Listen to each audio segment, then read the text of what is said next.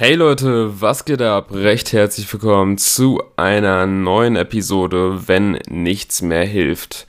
Wir sind jetzt bei Episode 2 und heute geht es darum, als Suchtpatient in der Entgiftung. Und ich werde euch kurz erklären, worum es geht und ich möchte euch einfach ein bisschen den Alltag in einer, ja, man muss es sagen, wie es ist, in einer Psychiatrie schildern, wenn man als äh, Drogenabhängiger dort ankommt und entgiften möchte, weil ähm, ja sehr viele Mythen da natürlich rumgeistern im Internet. Und ich möchte euch, wenn ihr Probleme habt, einfach ein bisschen die Angst mit diesem Video nehmen um vielleicht doch mal einen Fuß da rein zu wagen, das Ganze in Angriff zu nehmen, um dort hoffentlich danach ein nüchternes oder größtenteils nüchterneres Leben ähm, ja, zu führen.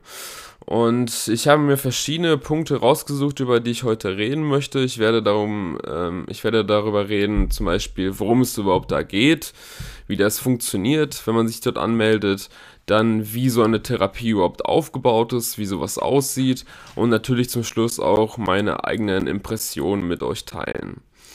Also, ähm, ja, worum geht es grundsätzlich? Ähm, die Frage ist natürlich am Anfang, bevor man da reingeht, muss man da reingehen und wenn ja, ab welchem Zeitpunkt? Ich würde sagen, ähm, ein Suchtaufenthalt lohnt sich meistens erst dann, wenn erstens schon Verwandte von euch oder Freunde oder Partnerinnen, Partner euch darauf aufmerksam machen, dass ihr irgendwie in irgendeiner Art und Weise ein Problem habt.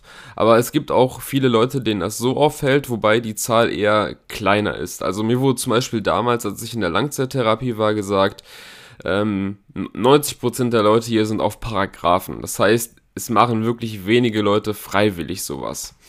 Aber dennoch halte ich das für eine sinnvolle Idee, weil ähm, wenn man einmal in dieser Sucht gefangen ist, fällt es einem sehr, sehr, sehr schwer, dort wieder rauszukommen.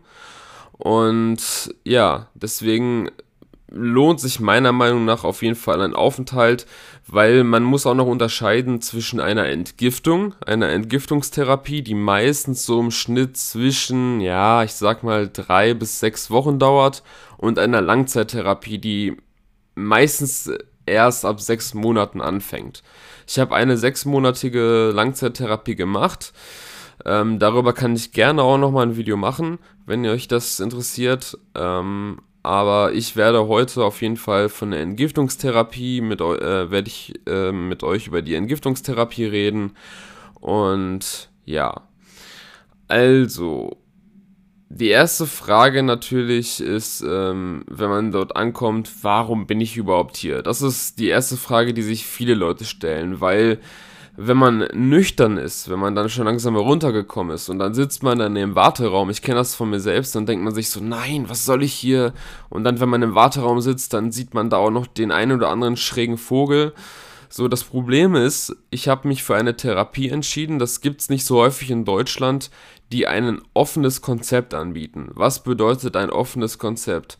Ein offenes Konzept bedeutet, dass äh, alle möglichen Krankheitsbilder zusammen auf, auf Stationen ja, fusioniert werden, sag ich mal.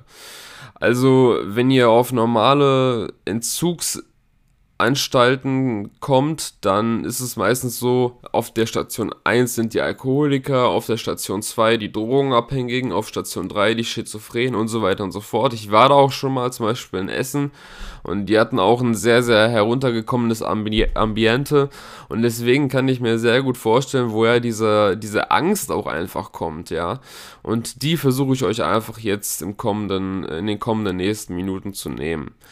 Also, ähm, die, die erste Frage stellt sich, bevor man dort sich einweisen lassen möchte und man merkt, ich habe ein Problem, meine, meine Verwandten weisen mich darauf hin, bliblablub, oder ich werde vielleicht sogar gerichtlich dazu aufgefordert, eine Entgiftung zu machen, oder ich möchte einfach entgiften, weil ich gemerkt habe, das ist zu viel. Ich habe auch Leute in der Entgiftung kennengelernt, die haben gesagt, ey, ganz ehrlich, wenn ich draußen bin, mache ich genauso weiter wie vor vorher. Nur ich möchte einfach von den ganzen Beikonsum wegkommen und möglichst lange eine Abstinenz haben, dass wenn ich wieder konsumiere, ich überhaupt irgendwas davon merke. Aber wenn es Leute gibt, die sich 15 Tabletten am Tag reinziehen, dann ist es natürlich klar, dass die nicht mehr so wirken wie vorher und dann bringt das Ganze auch gar nichts mehr. Ja, solche Leute gibt es auch, aber ich habe mich damals auf jeden Fall, ups, so, ich habe mich auf jeden Fall damals dazu entschieden, eine äh, normale Entgiftung zu machen. Ich, ich war auch schon öfter mal dort, dort, aber ich muss sagen, nach den, ähm, ja, über fünf Malen, in denen ich da jetzt war, ist das das erste Mal, wo ich das für mich als eine wirklich ernsthafte Situation gesehen habe. So. Dann ähm, ist natürlich die Frage, bist du ein Akutfall oder ein Nicht-Akutfall? Ja. Weil ähm, nur weil ihr dort aufkreuzt und komplett wütend seid, eure Angehörigen dabei sind und die sagen, helft meinem Sohn doch oder helft meiner Tochter doch, äh, die, muss, die muss hier behandelt werden. Die Warteliste ist meistens sehr, sehr lang, aber selbst wenn ihr euch dafür ganz normal registriert, müsst ihr einige Wochen warten und dann seid ihr dran. Ähm, bei mir war es so, dass ich ein, eine Akuteinlieferung äh, war. Das heißt, ich hatte einen kleinen Rückfall und wie ihr wisst, bin ich ja in Substitutionstherapie. Ich bin auf Polamidon substituiert und dann wurde einfach gesagt, ey, wir müssen den Typen zumindest übergangsweise einmal in die Therapie schicken, zumindest übers Wochenende. Und dann habe ich mir gedacht, ja, das war, als ich dann langsam runterkam, habe ich mir gedacht, das wäre ja ein super Trick. Ja, schön übers Wochenende mich da einfahren lassen und dann, äh, ja, mich schön, ja, ich glaube, mittlerweile sechs Wochen da versauern lassen. natürlich bin ich freiwillig da gewesen, ich hätte auch jederzeit gehen können, das ist natürlich auch kein Problem. Aber als ich dann die erste Woche runterkam von dem ganzen Zeug, hatte ich solche Depressionen, wo ich gesagt habe, ey, ich muss da länger bleiben. Aber okay, was passiert, wenn ihr dann angenommen werdet? Nehmen wir mal an, ihr habt einen Termin gehabt oder ihr seid akut eingeliefert worden. So, dann kommt ihr erstmal auf eure Station. Da gibt es verschiedene Stationen, es gibt auch eine Privatstation. Aber auf jeden Fall, ähm, das Erste, was passiert ist, ihr müsst euch vorstellen, dann ähm, werden die ganzen Pfleger mit euch erstmal einige Tests bzw. einige Fragebögen ausfüllen, damit sie sie euch ungefähr einschätzen können. Einige wollen von euch, dass ihr auch ein bisschen so von eurer Lebensgeschichte erzählt, weil sowas kommt ja auch meistens nicht von ungefähr. Und danach geht ihr auf euer Zimmer und das erste, was passiert, Taschendurchsuche. Ihr dürft nichts mitnehmen, nicht mal irgendwie äh, Desinfektionszeug, trotz der Corona-Pandemie, die ja noch momentan herrscht. Ihr dürft nichts mitnehmen. Also keine Tabletten, kein Heroin, kein Kokain, gar nichts. Alles wird euch weggenommen. Ich weiß gar nicht, ob die Sachen überhaupt danach ausgehändigt werden. Ich glaube, das wird meistens eher vernichtet. Aber auf jeden Fall, ihr wisst, worauf ich hinaus will. Es darf nichts auf der Station sein. Erstens, ihr sollt nicht in Ver Versuchung geraten. Zweitens sollt ihr nicht andere Patienten damit in Gefahr bringen. Ja, weil viele Leute deswegen natürlich auch da sind. So. Natürlich ist das Problem an der Stelle auch, da es dieses gemeinsame Konzept war in, in dieser Psychiatrie, dass da viele Schizophrenie-Erkrankte dabei sind. Also ich hatte zum Beispiel vor vier, fünf Jahren mal eine Situation, ich war alleine in einem Zimmer und ich denke mir nichts dabei und dann stehe ich mitten in der Nacht auf und auf, auf einmal sehe ich da so Frauenschuhe an, an dem Bett neben mir, ne? Ich denke mir da nichts Böses bei und dann stehe ich so auf und auf, am nächsten Morgen merke ich einfach, dass da eine Oma drin liegt. ja, also da sind zum Beispiel auch ähm, Demenzpatienten und so weiter und so fort. Das ist alles gemixt. Ich halte davon nicht so viel, weil wenn ich sage, ich gehe auf Entgiftung, dann möchte ich auch nur mit den Leuten da unterwegs sein, die entgiften, so die, die gleichen Probleme haben, mit denen ich mich austauschen kann, weil oft ist mir, oft, oft ist es mir mal, mehrmals passiert, dass ich dann im Gang unterwegs war und ähm, die Leute dann angefangen haben, über ihre komischen Probleme zu reden, über irgendwelche Depressionen und so, womit ich jetzt nicht großartig zu kämpfen habe und ich habe dann auch nicht das Ohr dafür, weil ich mich um meine eigenen Probleme kümmern muss. Also das ist ein, ja, ich weiß nicht, einigen mag es vielleicht helfen, ich fand es eher störend, ja.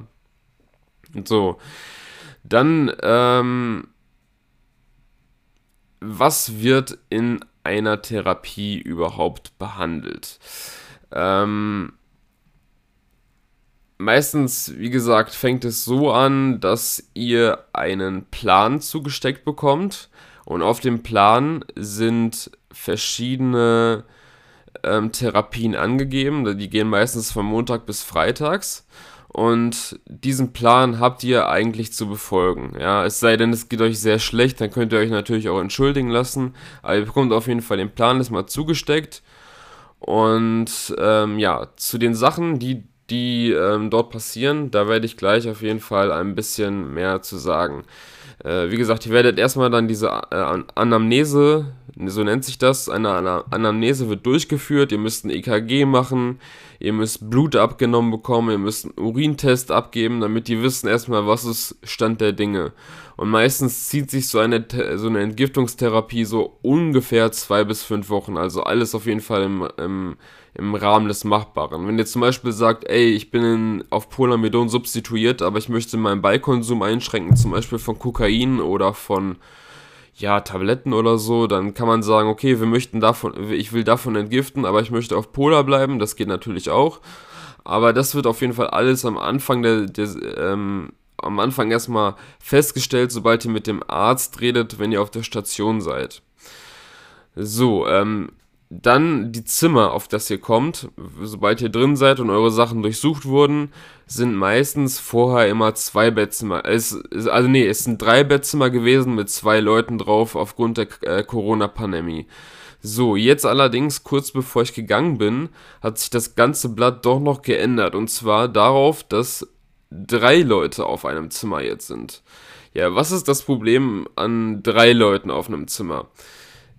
Ich finde es einfach zu viel. Also man läuft den Gang entlang, man labert mit Leuten, am Esstisch sitzt man im Essensraum, labert mit Leuten, man geht aufs Zimmer, da wird man voll gequatscht, dann kommt noch hier und da nochmal jemand rein, quatscht einen voll, also Privatsphäre ist in der Zeit echt wenig, weswegen ich auch zum Schluss gesagt habe, kurz bevor ich gegangen bin, ey, ich muss ihr raus. Ja, es ging nicht anders. Naja, auf jeden Fall, ähm, ähm, um mal weiterzumachen im Text hier. Ähm, ja, sobald man, wie gesagt, äh, angekommen ist und die ganzen äh, Eingangsuntersuchungen durchgeführt wurden, ähm, werden auch im, ich sag mal, Wochentakt, meistens bei mir war das so, ähm, ja, zweimal die Woche ungefähr eine UK abgegeben, das heißt eine Sichtkontrolle. Da sitzt man dann da oder man steht da und pinkelt einen Becher, während einer zuschaut. Also das habe ich schon tausende Mal gemacht, nur es gab eine Situation, die haben viele äh, Azubis auf diesen, äh, auf diesen Psychiatriestationen und dann saß ich da, hab gepinkelt in den Becher und ich dachte mir so, was eine fucking komische Situation. Ein 15-Jähriger oder ein 16-Jähriger, der, ein FSJ macht, guckt mir gerade eiskalt auf meinen Schwanz, während ich pisse das kann doch nicht sein. Ich dachte mir so, wie habe ich mich in diese Situation gebracht? Also wirklich, das war so, so, so komisch für mich. Ich habe mich dann nach, nach, einer Zeit natürlich auch ein bisschen dran gewöhnt, nur ihr, ihr, kennt das sicherlich, wenn ihr eine schüchterne Blase habt und dann guckt da noch jemand und der ist auch noch 15, dann äh, geht bei mir gar nichts mehr.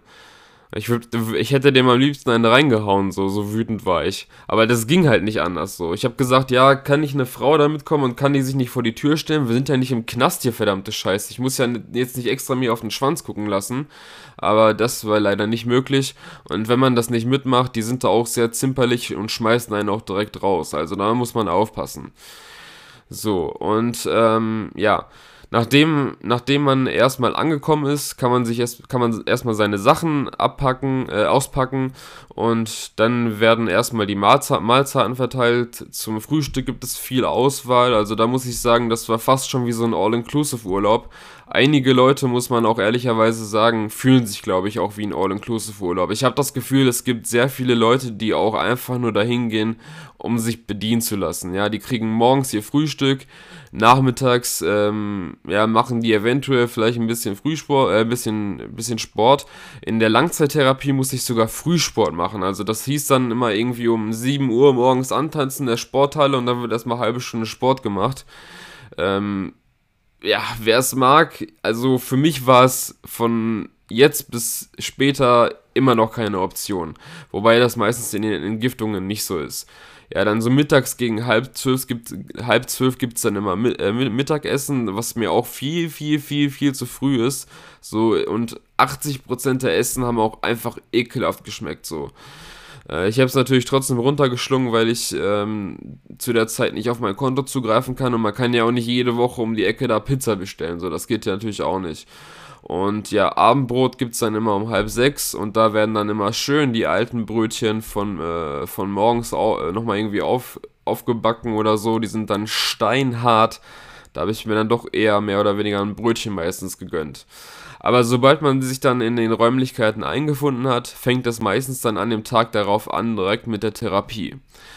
So, und ich werde euch jetzt mal ein bisschen was zu den Therapien erzählen.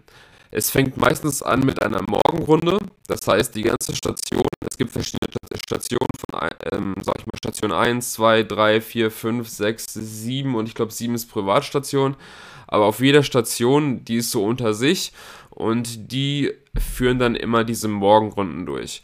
In der Morgenrunde wird dann zum Beispiel die Zeitung vorgelesen, um die Patienten auf den neuesten Stand zu bringen, weil es gibt natürlich auch einige, die internetsüchtig sind, dem wird dann das Handy weggenommen, aber zumindest, dass man ein bisschen auf dem Laufenden bleibt und dass die Leute sich auch einbringen.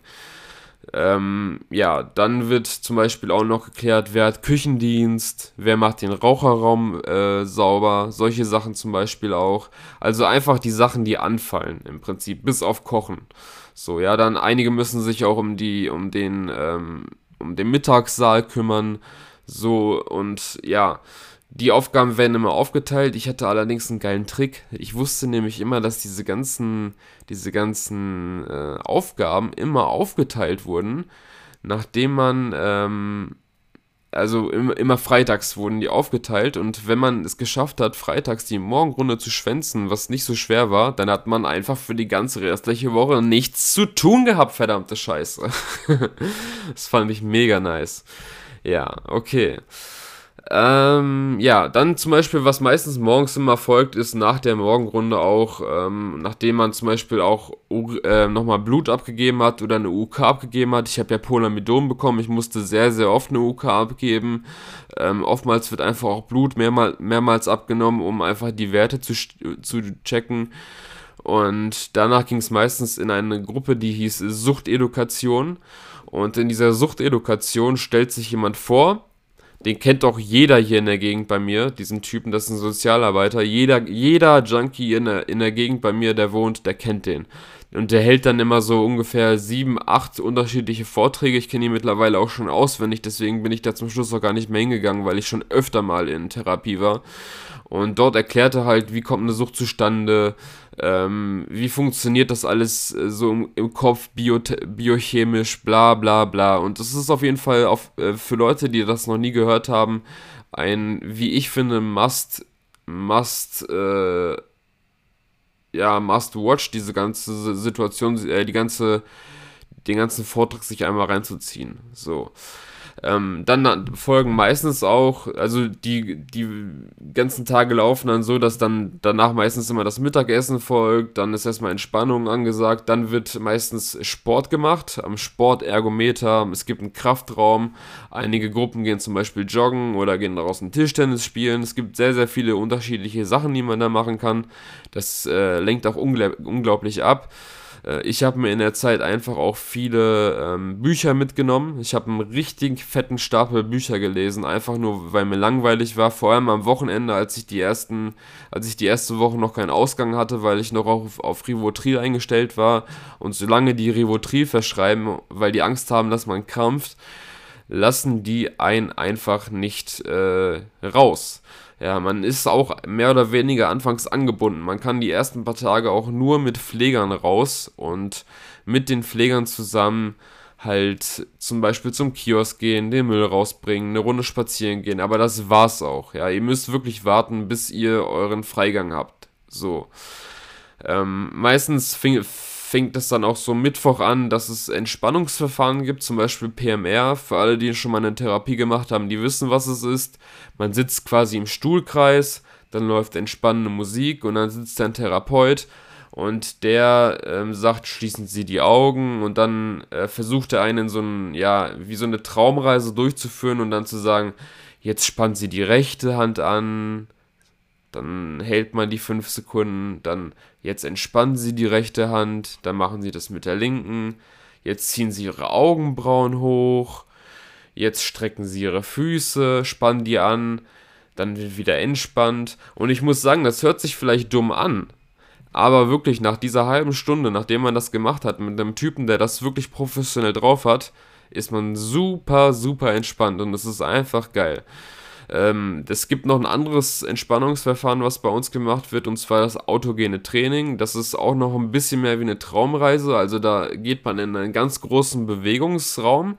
Da legt man sich dann hin auf eine Matte und dann kann man sich nur eine Decke nehmen, ein Kopfkissen und dann legt man sich auf den Rücken, schließt die Augen, dann läuft nochmal so Chill-Out-Mucke und dann passiert, eh, passieren ähnliche Sachen so, ja, entspannen Sie hier das, entspannen Sie das, stellen Sie sich vor, Sie sind jetzt an einem, an einem wunderschönen See, Sie gucken auf den See hinaus und so, aber wenn man sich wirklich darauf einlässt und ähm, Konzentration der ganzen Sache schenkt und nicht das, gleich, das Ganze gleich als dumm abstempelt, das ist ganz wichtig, generell bei der ganzen Therapie. Wenn man sich nicht darauf einlässt, hilft es nichts, aber mir hat das auf jeden Fall viel geholfen ähm, diese Entspannungsverfahren an sich bringen mir jetzt eher nicht so viel, aber ich habe die Meditation für mich entdeckt.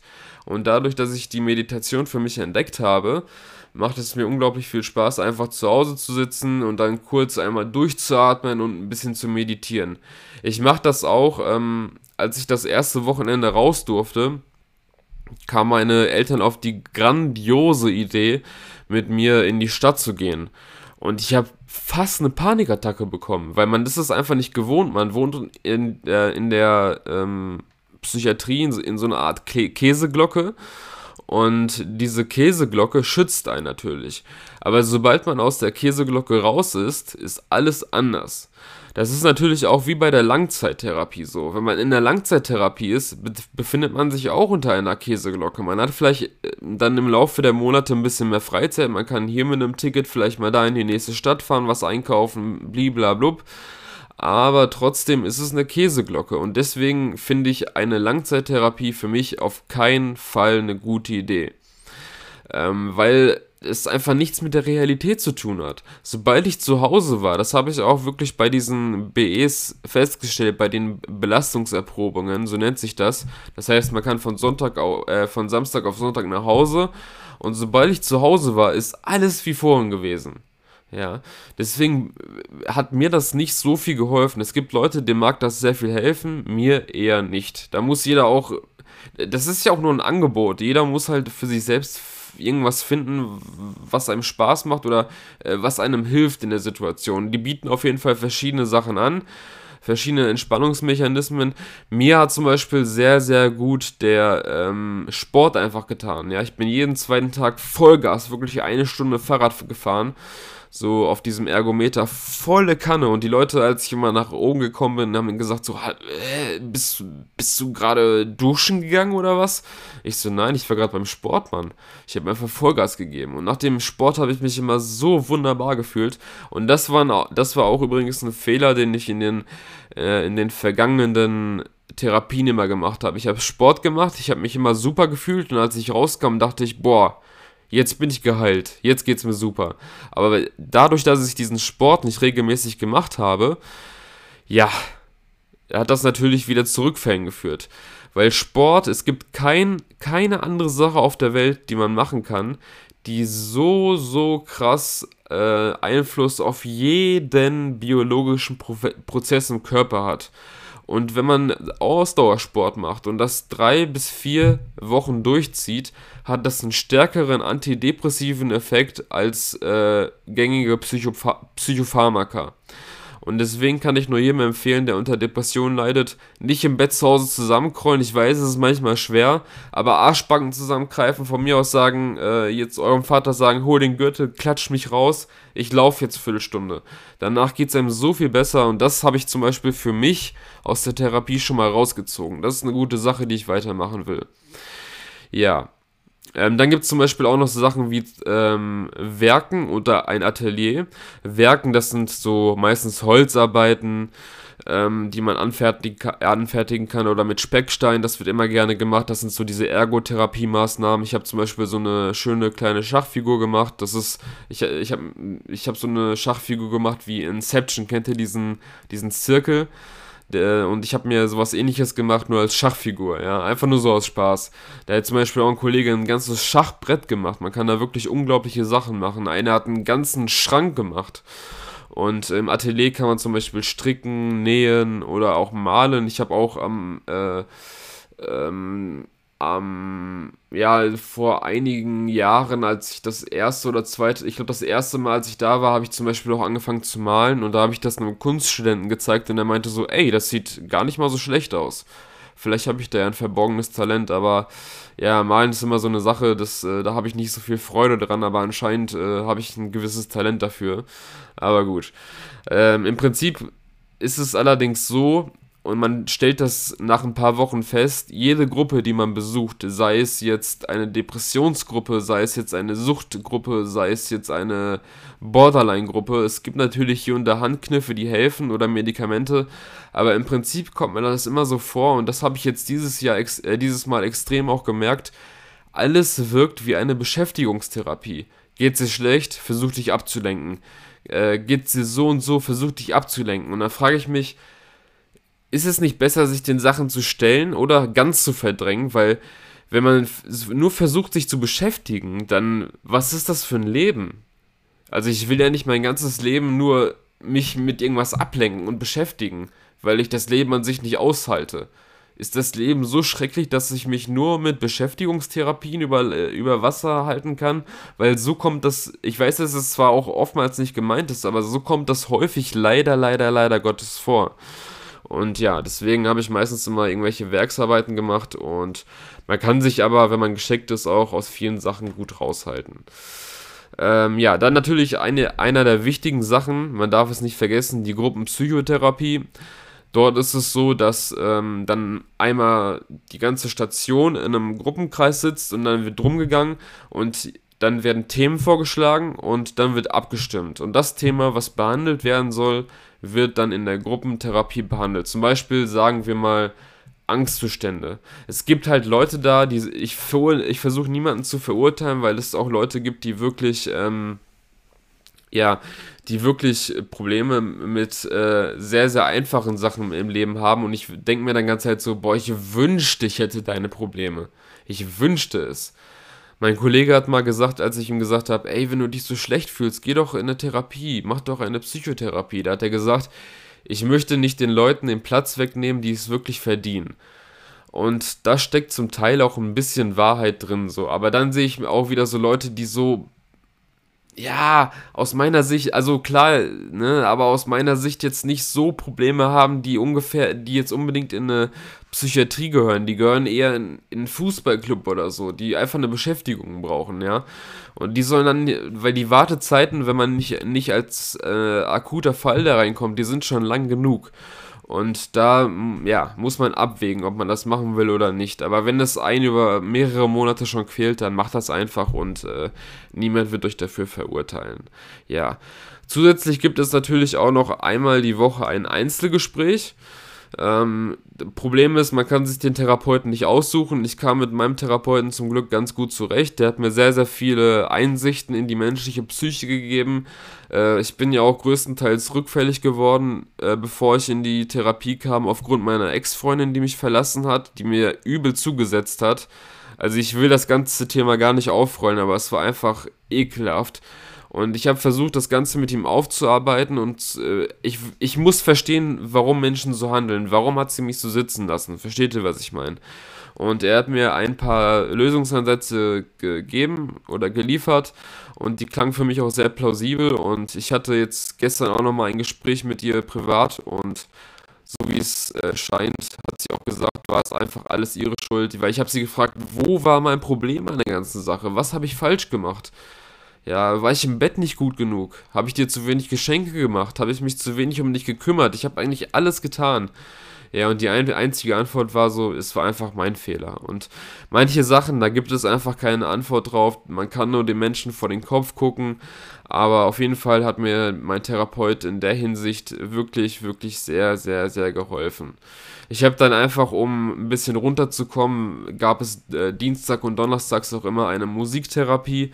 Da sitzt man dann zusammen, man muss kein Instrument spielen. Dann wird nämlich ein Instrument ausgesucht und auf gut Glück werden, äh, wird versucht, zu, ähm, mit den Leuten einfach ein harmonisches Bild zu erzeugen oder es kommt manchmal auch nur ein Wirrwarr, raus, aber zusammen versuchen die Leute ja trotzdem immer irgendwie, obwohl sie das Instrument nicht spielen können, eine ha Harmonie zu bilden. Einer versucht den Takt anzugeben, der eine versucht ein paar Harmonien zu spielen auf der Gitarre oder auf dem Klavier wie ich. Ich habe zwar Gitarre nicht so, kann ich nicht so gut, ich kann ein paar Akkorde greifen, aber ich kann Klavier spielen. Und das hat mit bestimmten Leuten schon sehr, sehr viel Spaß gemacht. So. Und da habe ich mir auch gedacht, so musizieren ist eine Sache, die ich unbedingt, sobald ich meine neue Wohnung habe, die, das dauert ja auch nicht mehr lange, für die, die es interessiert, noch ungefähr zwei, drei Wochen. Äh, da will ich mir unbedingt auch ein Piano hinstellen. Ich habe von meiner Tante ein ultra, ultra teures Piano geerbt. Und das möchte ich mir, wenn es geht, am besten ähm, ja einfach ins, äh, in meine neue Wohnung stellen, neben einem Spinningrad, einfach um ja, fit zu bleiben, um die Kondition aufrechtzuerhalten und um einfach äh, ja, gesund und fröhlich zu sein. Ja, dann jeden Montag gibt es äh, in der Psychiatrie auch eine Chefarztvisite. Das heißt, ja, das heißt, ähm, der Chefarzt sitzt da oder die Chefärztin besser gesagt, dann sitz, sitzen die Therapeuten da, einige Pfleger sitzen da, die Sozialarbeiterin sitzt da und dort bespricht man dann immer, wie geht es weiter. Und dort wurde mir oft vorgeschlagen, eine Langzeittherapie zu machen, ja. Und ähm, Problem ist an der ganzen Sache, ich habe eine Therapie schon gemacht und für mich hat das, wie ich schon anfangs erwähnt habe, nicht viel gebracht. Ja, man lebt unter dieser Käse Käseglocke, sobald man raus ist, ist das Leben eh wieder ganz anders. Ich habe das auch in den äh, BEs gelernt, in den Be ähm, Belastungserprobungen. Das heißt, nach ein paar Wochen kann man dann für Samstag auf Sonntag immer nach Hause gehen und dann kann man schauen, wie läuft es da. Und ich habe direkt gemerkt, als ich zu Hause ankam, Alter, es ist alles wie beim Alten. Ich muss hier ausziehen, was ja sowieso bald, bald passiert. Aber ja, es ist trotzdem was anderes, als wenn man in der Therapieeinrichtung sitzt. Und ich glaube, dass eine Langzeittherapie den meisten Leuten auch nicht hilft. Ähm, ich möchte das nicht abschlagen. Wenn ihr denkt, das ist eine gute Idee, mal vielleicht sechs Monate im Sauerland Urlaub zu machen, dann macht das, geht dahin. Ihr müsst auch nicht mitmachen, ihr könnt auch einfach chillen da. Aber ähm, ich kann euch nur empfehlen, schaut, was für euch am besten ist. Das ist eine sehr individuelle Sache. Für mich war es einfach nichts. Ja. So, und ähm, ich bin jetzt ja natürlich äh, auf 30 Milligramm Polamidon dosiert. Das sind 6 Milliliter bei uns hier in der Nähe zum Beispiel, weil Polamidon bei uns eine 0,5-prozentige Lösung hat äh, Methadon eine einprozentige Lösung. Ihr könnt euch das ausrechnen. Es gibt einige Praxen, glaube ich, wo das anders ist. Ich bin mir nicht sicher. Auf jeden Fall für die Leute, die jetzt keinen Bock haben, umzurechnen, das sind 30 Milligramm, auf dem bin ich gerade eingestellt. Aber ich habe mich jetzt auch schon seit eineinhalb Wochen runterdosiert auf 15 Milligramm und ich will einfach weg davon. Ich habe keinen Bock mehr abhängig zu sein von der, von der äh, Substitutionsstelle und äh, ich bekomme da zwar immer noch mein Gabapentin verschrieben von meinem Hausarzt und das nehme ich bei Bedarf, wenn ich zum Beispiel Schmerzen in den Knien habe oder äh, ich ein bisschen unruhig bin, dass ich nicht direkt wieder Benzos fressen muss. Ähm, ja, aber ich werde auf jeden Fall versuchen, in den nächsten Monaten auch das Pol auf Null zu bekommen. Nur halt nicht zu hastig. Es, es drängt keinen ein dazu. Man soll das langsam machen, so wie man sich wohl und stabil fühlt. Das kann ich euch als Tipp nur geben.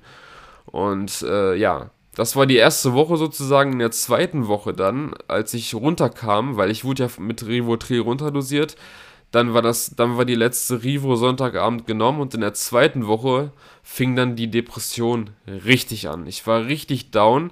Ich wollte ja, wie ich euch anfangs erwähnt habe, gar nicht erst in die Psychiatrie gehen.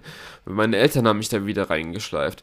Und äh, ich habe gesagt, ich bleibe fürs Wochenende, danach haue ich ab. Aber natürlich haben die mich überredet. Und in der zweiten Woche habe ich gemerkt, dass es, es doch eine sehr, sehr gute Idee war, da gewesen zu sein. Dort habe ich zur Not dann immer irgendwelche Notfallmedikamente bekommen, wenn es mir echt gar nicht gut ging. Zum Beispiel das Doxepin, was ich immer noch nehme, zumindest zum Schlafen oftmals. Und ähm, natürlich das äh, Gabapentin auch zusätzlich. einfach nur als Einschlafhilfe, dass ich durchschlafen kann. Äh, ja, früher habe ich äh, Pregabalin bekommen, also Lyrica, aber das verschreiben die nicht mehr bei uns in der Substitutionspraxis, weil damit zu viel Unfug betrieben wird. Aber ja.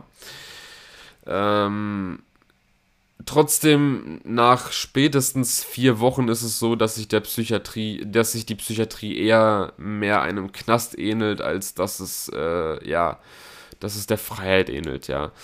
Äh, man hat viele Leute da unter sich, die kriminell sind auch, die aus dem Knast sind, ähm, und es ist, es ist ein bisschen so, wie wenn man in einem Knast ist, ja. Ihr, ihr kennt ja das aus diesen ganzen Filmen, wo Leute in den Knast kommen, so als Kleinkrimineller und dann als äh, krasser Krimineller rauskommen, weil sie da einfach die Kontakte, die richtigen knüpfen.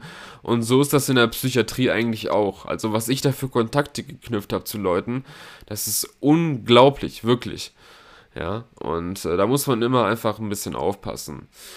Ähm, ja, und äh, ja, was gibt's sonst noch zu erzählen? Ich habe mir ein paar Notizen gemacht. Äh, ich werde mal kurz hier nochmal schauen, was ich alles noch aufgeschrieben habe. Ähm, genau, was mich auch noch ein bisschen ähm, gestresst hat, ist durch dieses tolle Konzept, was die Klinik anbietet, dieses, dass alle Leute zusammen quasi auf einer Station sind, ist es so, dass natürlich auch viele Schizophrene da sind, viele extremst aggressive Leute, Alkoholiker, Leute, die aus dem Knast sind. Und die Frauen haben gesagt, die mit mir auf der Klinik waren, die haben Angst vor den Leuten. Ist ja auch verständlich. So wie die da rumlaufen, die, der eine hatte auf jeden Fall einen Haftschaden. Der ist von vorne bis hinten den ganzen Tag hin und her gelaufen. Ich dachte auch schon, was ist mit dem denn los? Und ich weiß nicht, ob das so super ist, weil für mich, wenn ich sage, ich gehe auf Entgiftung, dann gehe ich in, äh, in einen, am besten in einen Teil einer Station und dann bin ich da nur unter Junkies und da kann man sich austauschen und das war's. Aber ich will nicht mit irgendwelchen Schwerkriminellen unterwegs sein. Das fand ich immer ein bisschen so, oder mit irgendwelchen Leuten, ähm, wie gesagt, diese eine Frau da, auf, ich, ich habe geschlafen, dann die Schuhe standen da und am nächsten Morgen, ich denke so, was sind das für Schuhe? Und dann am nächsten Morgen stehe ich auf äh, ich habe das mitten in der Nacht gemerkt und dann liegt da am nächsten Morgen einfach eine andere Frau in meinem Zimmer, so, weißt du? Sowas wird einem Junkie nie passieren. Also nochmal, solange er nüchtern ist. Aber die Frauen oder die Leute da, die Männer, die sind äh, psychisch wirklich, wirklich krank. Und äh, ich habe auch eine Fixierung mitbekommen. Und das mit Polizei und allem drum und dran, das war das erste Mal, dass ich das mitbekommen habe. Und das ist nicht witzig. Deswegen weiß ich nicht, ob das so vorteilhaft ist. An sich ist es, ein, wie gesagt, eine sehr, sehr gute Anstalt, aber das, ähm, ja. Ich kann mich auch noch mal erinnern an einen älteren Besuch, da war eine Frau auch, die hatte Demenz. Da habe ich mich mit der wirklich zwei Stunden lang unterhalten, ne? Und dann am nächsten Morgen kommt die zu mir meint die so, Entschuldigung, du bist doch mein Sohn, oder? Und ich denke so, ist jetzt nicht, ist jetzt, das ist jetzt nicht ihr Ernst. Ich habe mich so viele Stunden mit der unterhalten und die kann sich nicht mal daran erinnern. Aber ja, so ist das mit Demenzkranken. Und solche Leute sind halt auch. Und da muss man halt immer ein bisschen aufpassen, schauen, wofür, für welche ähm, Dingens, für welche Psychiatrie man sich da einfach entscheidet. Genau. Ähm, ja. So, jetzt muss ich nochmal schauen, was ich noch alles anbringen möchte. Okay, dann fangen wir einfach mal an mit den positiven Sachen eines Aufenthalts. Also, als ich da ankam, war ich komplett niedergeschlagen. Ich war wirklich komplett down. Ich war mit Drogen bis oben hin. Ich konnte nicht richtig laufen. Ich habe mich schlecht gefühlt. Ich hatte Suizidgedanken, weil eine einjährige Beziehung von mir in die Brüche gegangen ist. Obwohl sie immer gesagt hat, ich bin nicht so eine, ich bin nicht so eine. Und dann hat sie mich doch eiskalt betrogen. Ähm, weil ich ihr Handycode wusste und äh, es gab einige Anzeichen in der Vergangenheit, äh, wo ich gedacht habe, das kommt mir ein bisschen komisch vor. Und dann habe ich alle Chats gelesen und wenn man alle Chats liest, die die mit dem Ex-Lover, also mit dem Typen, mit dem die mich betrogen hat, ähm, vorliest, dann kommt einem die Galle hoch. Und das Schlimme an der ganzen Situation war, weswegen ich auch so einen krassen Rückfall hatte, ist einfach, dass, dass der Typ ihr fremdgegangen ist und sie vergewaltigt hat. So, und ich habe, wie gesagt, sie gestern nochmal getroffen oder vorgestern und äh, ja, es hat sich herausgestellt, dass die, dass die Beziehung natürlich auch schon wieder Geschichte ist, ne? Ähm, ich fand es einfach nur ekelhaft so. Aber ich war komplett down, down und down geschlagen und äh, ich habe Diazepam gefressen, ich habe Heroin genommen, ich habe Crack geraucht und ähm, nach, nach den ersten, ich war die ersten paar Wochen wirklich sehr, sehr, sehr, sehr, sehr dicht, aber so nach den vier bis sechs Wochen fing es dann Anfang an, leider, leider Gottes bergab zu gehen, weswegen ich mich dann doch entschieden habe, trotz äh, der Tatsache, dass ich erstmal nur übers Wochenende bleiben wollte, länger zu bleiben.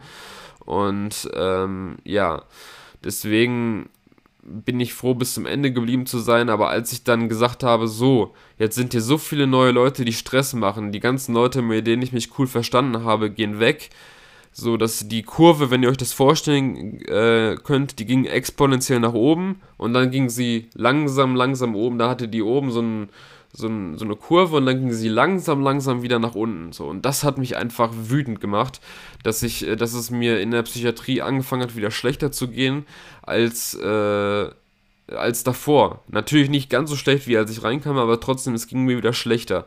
Und ab dem Punkt habe ich den Entschluss gefasst, ey, ich brauche langsam ein Entlassungsdatum. Ja.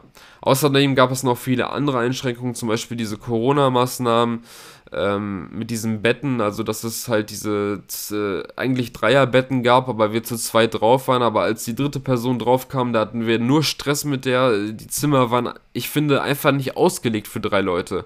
Zu wenig Handtuchhalter, da hat, da hat der Typ das Handtuch runtergeschmissen, so, das hat mich auch noch zusätzlich aufgeregt, dann, dann schnarcht der Typ auch noch, dann, ich hatte schon die, das, ich kann nur mit offenem Fenster schlafen. Und das Fenster ist offen und es hat trotzdem so gestunken, als wir aufgestanden sind, weil einfach drei Leute in so einem kleinen Raum, finde ich, zu viel sind. Und äh, das war auch ein Grund, weswegen ich gesagt habe, langsam muss ich da raus.